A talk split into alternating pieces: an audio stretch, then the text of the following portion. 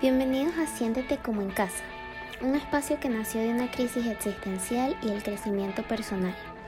Se desarrolló en los momentos de tristeza y evolucionó en la experiencia de los mismos. Mi nombre es Paola Ponce y hoy te abro las puertas para que hablemos de la vida, del conocimiento que nos han dejado los buenos y los malos momentos, de nuestras crisis existenciales, de los temas en los que tenemos cierta experiencia y esos donde aún nos falta por conocer.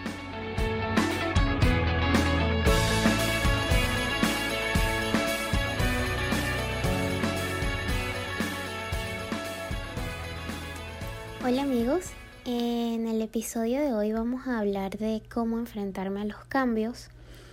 Y decidí hablar de este tema porque es algo que siento que le pasa a muchísimas personas y que les afecta o que nos afecta de, de la misma forma. Y la verdad es que nadie no nadie sino muy pocas personas saben cómo, cómo manejar esos cambios, ¿no? Em, pues la vida está basada por ser un continuo movimiento de pequeños y grandes cambios y la verdad es que desde que nacemos estamos enfrentándonos a, a estos cambios. De gatear pasamos a caminar, de caminar a correr. Eh, luego viene esta etapa del colegio que es donde, donde siento que más afectan los cambios de, de forma frustrante, ¿no? Porque pues es esto de, de leer, de comenzar a escribir, eh, no sé, no sé en, en, su época y en sus colegios, pero recuerdo que en la mía hubo como un, un trozo de, de esa infancia de colegio que nos ponían a escribir como corrido y recuerdo que yo desde que tengo uso de razón había sido muy perfeccionista, ¿no? Gracias a Dios cambié eso bastante, pero, pero sí, era algo frustrante para mí que yo no pudiera hacer una Q corrida.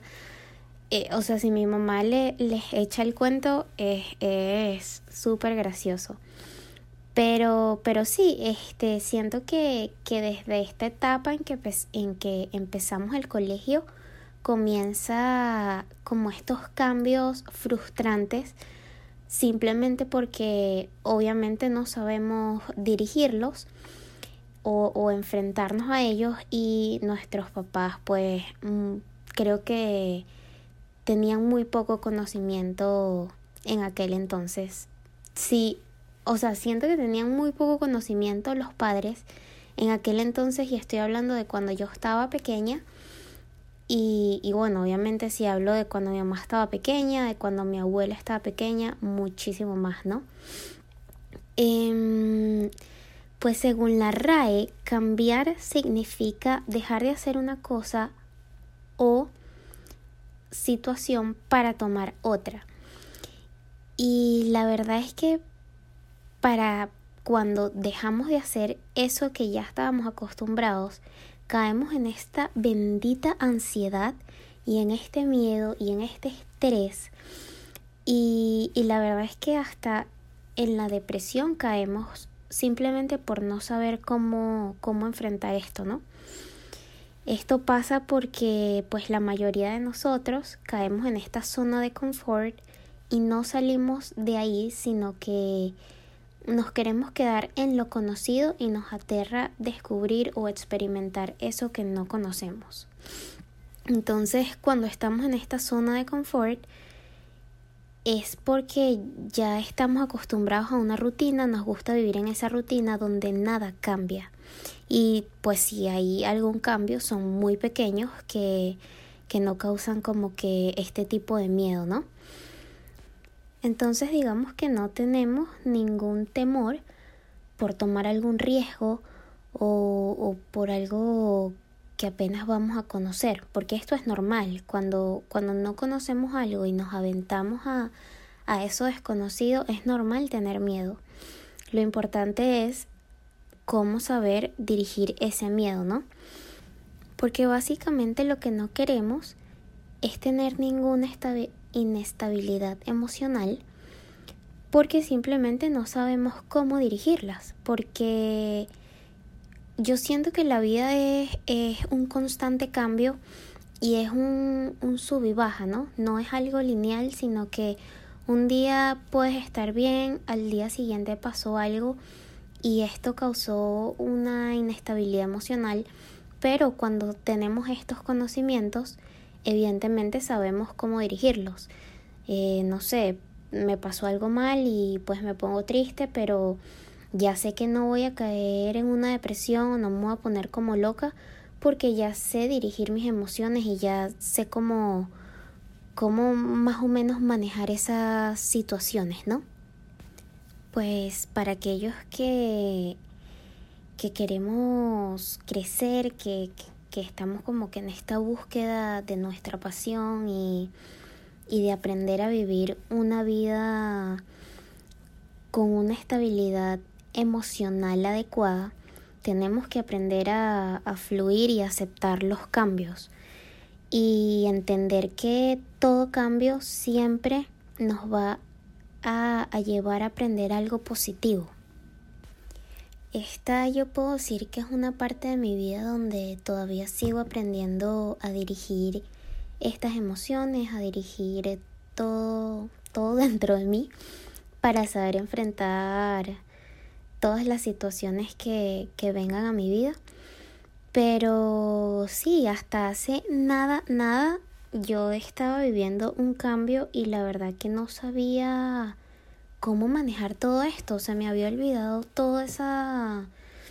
No, yo digo que no se me había olvidado toda esa inteligencia emocional de la que he aprendido, pero no sabía dirigirlo. ¿Me explico? No sabía, no sabía qué hacer.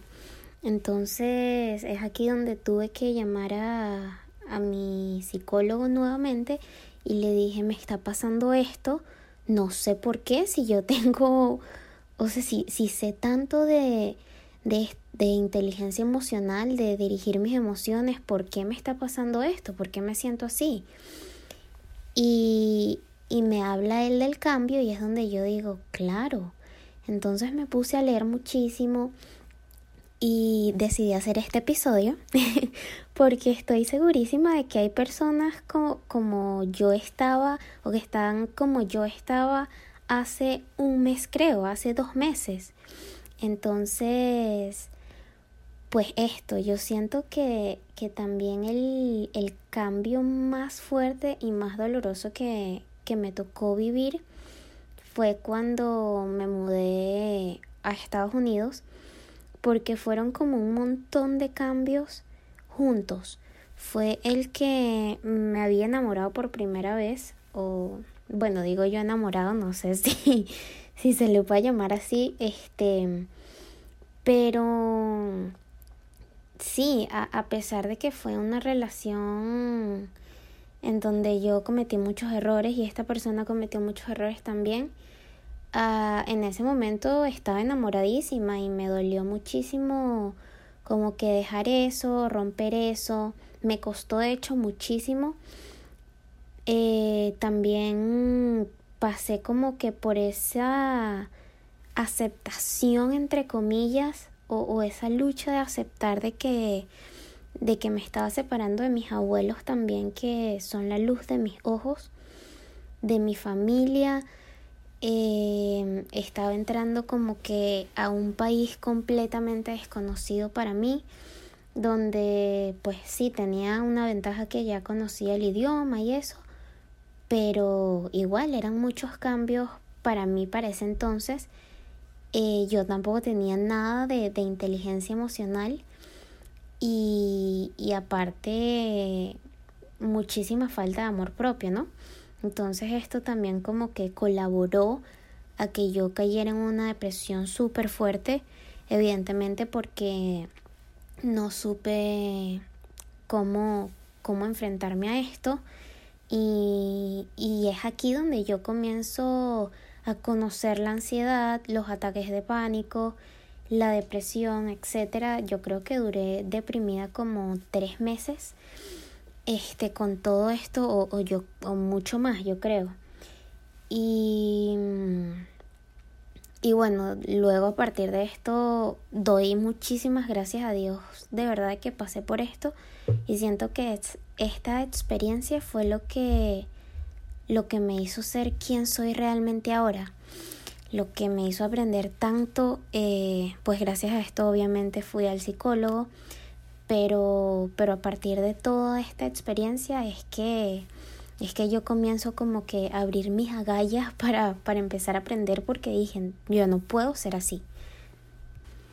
Y pues ya contándoles esto, reflexionando, yo dije, ok, voy a ver qué es lo que me pasa, que, cómo están pasando estos cambios, a qué es que le estoy teniendo miedo, qué es lo que estoy sintiendo.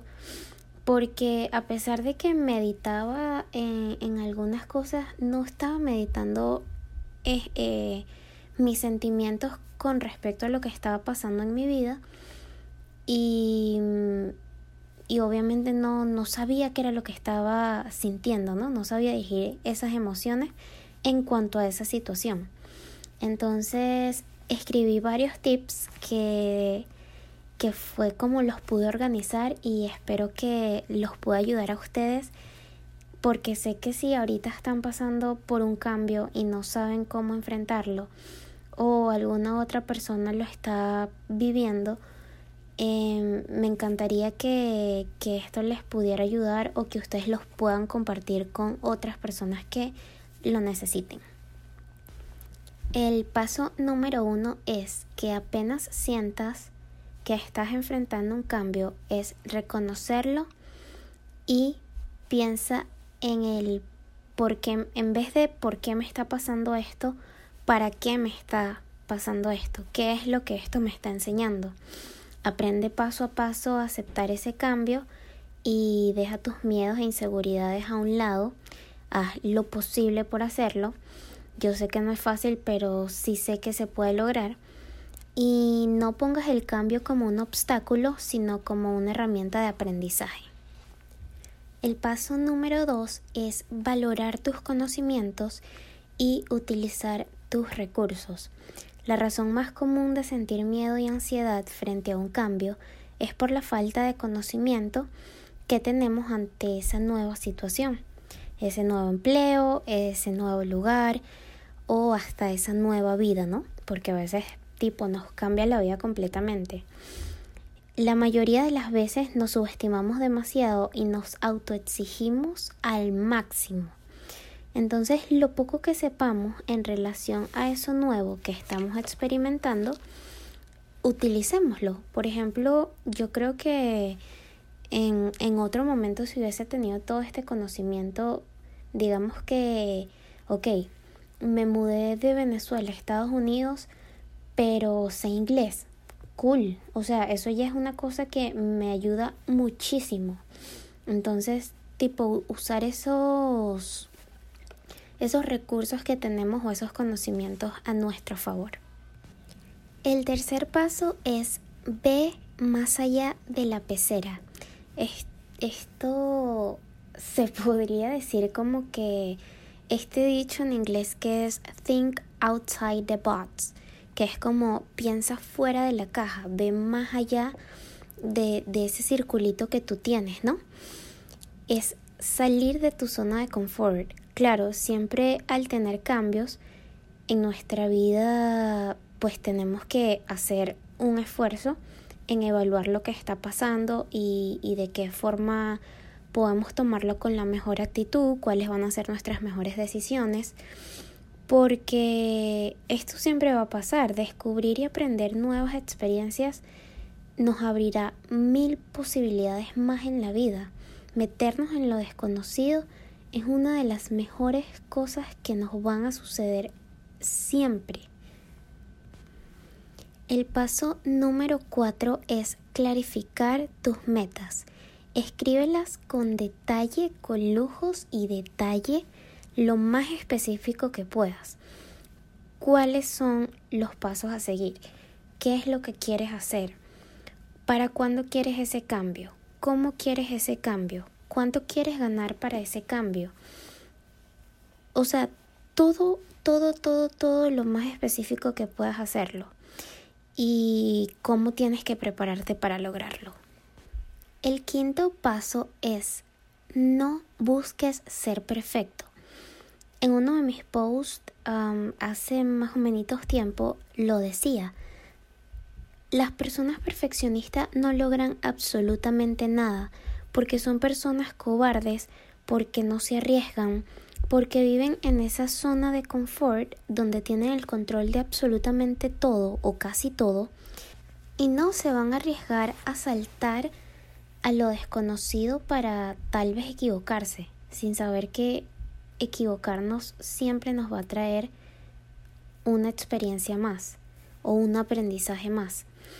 Eh, tenemos que aprender de, de la excelencia y no de lo perfecto. El paso número 6 es aprender a buscar apoyo. Tenemos que aprender a ser vulnerables y, y a ser humilde en aceptar que hay cosas que muchas veces no sabemos hacer y que necesitamos ayuda de alguien que nos guíe, ¿no? Y por último, el paso número 7 es aprender a reconocer nuestros miedos. Cada vez que sintamos miedo, pues es escribirlos, eh, qué estoy sintiendo, por qué lo estoy sintiendo y cuáles son esos miedos que estoy sintiendo. Pues de esa forma les buscamos más solución porque en la cabeza es como les decía, o sea, yo meditaba en muchas cosas en, en aquel momento, pero nunca me senté como que, ok, ¿por qué estoy sintiendo esto? Bla, bla, bla, bla. Entonces es saber reconocerlos, ponerlos en una hoja, cuáles son, por qué los estoy sintiendo, etc. Y finalmente, pues esto fue todo el episodio de hoy. Espero que se lo hayan disfrutado muchísimo, muchísimo, pero que sobre todo hayan aprendido algo de estos pasos eh, que los pueda ayudar o que pueda ayudar a personas que ustedes saben que están pasando por un cambio difícil o que simplemente cada vez que algo pasa en sus vidas se frustran, se estresan y no saben cómo manejar estas situaciones. Les mando un fuerte, fuerte abrazo y de todo corazón les pido que compartan estos episodios para que pues podamos ayudar a muchísimas personas más que esta en realidad fue mi meta de de crear este, este espacio. Bye.